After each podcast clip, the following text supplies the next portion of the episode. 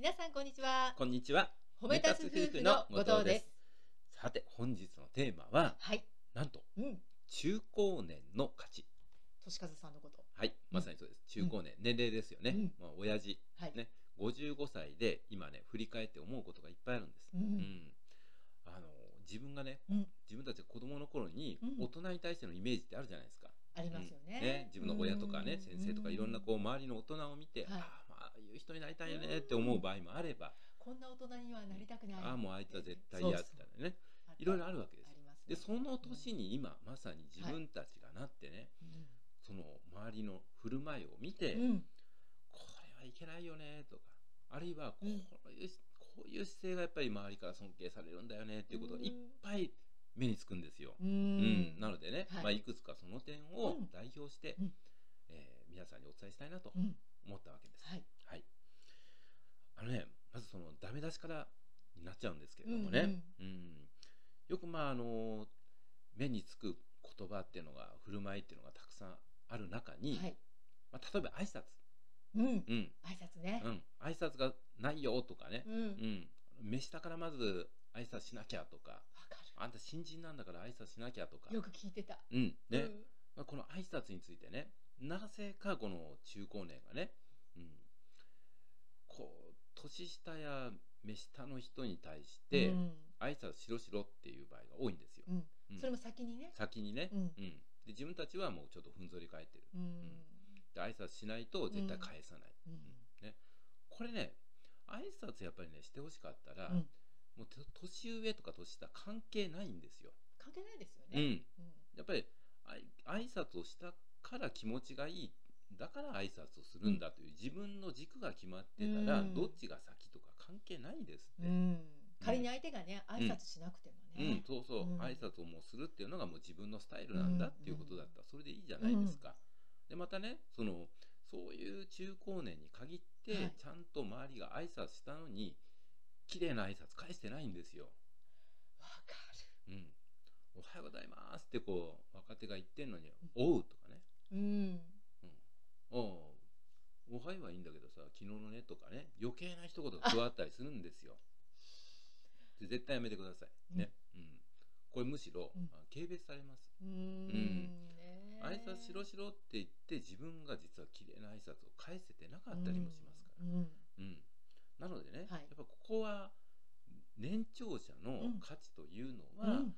あの人ねあんなにこう立場的には上なのにね役職が上の立場なのに自分からうん。にこやかに挨拶して、うね、挨拶しまってなんていい人なんだうん。これでこそやっぱり尊敬されるって思うんですよ。そね。うん。ね、それはやっぱその挨拶に、うん。まあ、強制があったりん。指示命令みたいなことがあったりすると、一気にそのそれだけで挨拶の価値が下がっちゃいますから。こういう人になりたい人に自分がなってたら、うん。きっとそれをね見た、うん。ね、うん。後輩の方とかは、うん。あ自分もあんな挨拶しようって思いま。そうですよね。ねうん。はい。まあいいね、はいお手本になるということですよね。うんそれからね、はい次に多く聞くのが、うん武勇伝。武勇伝ねうん。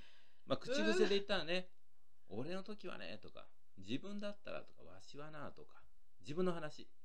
つい最近もね、うん。若い人から若い人から聞きました、その話を。はい、うんね、俺だったらとか自分だったらとかね例えば職場なんかでも多いですよ。それ会社のルールの話じゃなかったりすると、うん途端にね聞きたくなくなりますよ。うん心のシャッターがおりますよね。はいうんそしてまたこのね話が長かったりするんです大概の場合。ね、でその自分だったらっていう話っていうのはうんどうでしょうかね、こう聞きたくなる場合っていうのは、相手から聞かれたケースですよね。そうですよね。後藤さんだったらこういう場合、今までどうしました？とかそうそう。聞かれたら言えばいいんですよ。そうなんですよね。うん、相手から質問されて初めてそこでね、そうなんです。自分はそうだな、うん。自分の時はどうだったかなみたいなね。うんうんうん、そうそうそう。これはね、うん。特に私自身もやっちゃってましたよ。うん。うん、なんか私も、ね、私もしてたから。うん。き相手がね聞いてもいない話ね、もしかしたら興味ないかもしれないじゃないですか。そね、それなのに延々と話して、あしまった、もう気がついたらね、うん。5時間も経ってちゃって。う。もう思い出したらね、うん。自分でも恥ずかしい経験があります。恥ずかしい。ね、これ本当に気をつけたい。はい。ね、自分の武勇伝、うん。自分の経験談というのは、はい。相手から聞かれた時こそやっぱり効力を発揮する、そうね。うん。それこそそれでこそうん。中高年の経験のうん。価値が生きるってもんですよ、うん。ね。ねはい、うん。うん、それからですね、はい。まだまだあるんですよ、うん。やっぱりねマイルール、うん。些細なことにねこだわりをたくさん持たれてる方が多い、これね意外と多いんですよね、うん、例えば呼び方とかね。ああそう。これあったじゃあったないですか。ありましたよ。私はねうん。フレンドリーな気持ちでうん。お相手の方うん。声をかけてその下の名前で呼んだんですけれど、うん、名字ではなくその下の名前でね何々さんって親しみを込めて向こうの方もね、フレンドリーな感じだったから、なんか私もちらっと、見てました。うん。そしたらですね、うん。私がうんやはり、まあかなり年齢が下なんですよね、そしたら、うん。いやあなた年下なんだから、うん。いや下の名前で呼ぶのはおかしいでしょって言われたんですよ、えーってなりますよね。う。ん。え？って。ねやっぱここういった時に例えばその若い方からしたらなんか世代の違いっていうのを感じてしまいますよ感じちゃいねましたね、うん。その時は、ね。まあ私はもうもう家内の中年ですけどそのさらに上の世代からすると、もっとそのなんていううん。か上下関係のこだわりっていうのが強いですよね。そうですね、うん。だからそうじゃなく、うんあのフレンドリーでね、うん。年齢関係なくやっている先輩の方を見るとね、うん。素敵だなと思うんですよ。そうなんですよね。うん。うん。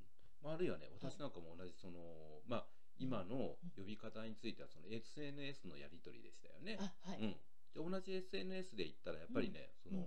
お友達申請とか、うん。それからその、まあ、初めての人に対して、はいなんかその、まあ、つながりを持つ瞬間、ね、うんうんうんその時になんか無言で申請されるとすごい嫌な気分になるっていう方がおられたんですよ。ううん。ん。で私それ見てね、うん。え何があって？SNS ってやっぱりそのお手軽にうん。友人を増やせるからいい面もあるうし、ん。それを自分自身が、うん。まあ、メッセージを送る習慣があるんだったらそれはそれでいいじゃないですかと、うん。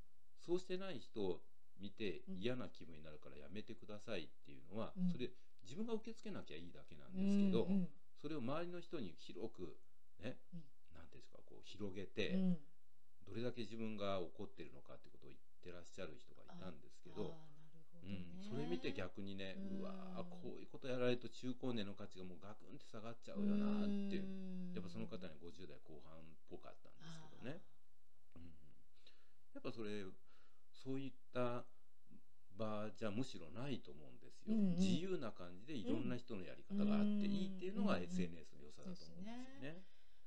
SNS でもこうね、通常のうん。こうリアルなね、うん。関係の中でのコミュニケーションでも、こうあり方とかコミュニケーションのやり方って、うん。もう千差万別ですよね。そうなんですよね、ううん。んそこをやっぱりもう広く認めるということがあってこそやっぱり中高年の価値があると思うんですよね。だからこういうことをね、うん。話してるとね、うん一つね思い出すみすずさんのね、はい、みんな違ってみんないい。あー絵本作家の、ね、方はね本当やっぱりねそういったことに表されてると思うんですよね、うん。違いはやっぱり認めていくこと。そうですね。ね。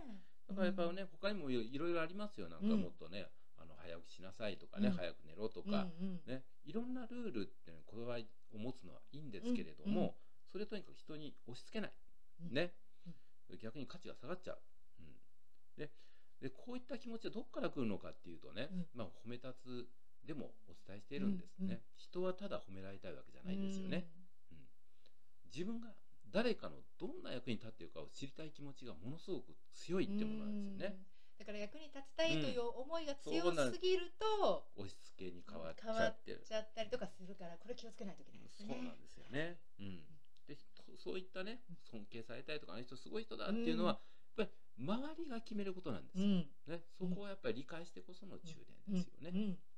なので、うんぜひね、はいあの皆あの中高年の皆さん、はい自分も含めてうん最後にこういう言葉をえーお伝えしたいと思います。実るほど神戸を垂れる稲穂かな。こういうふうにありたいと思いますよね。はいはい。最後まで聞いていただきましてありがとうございました。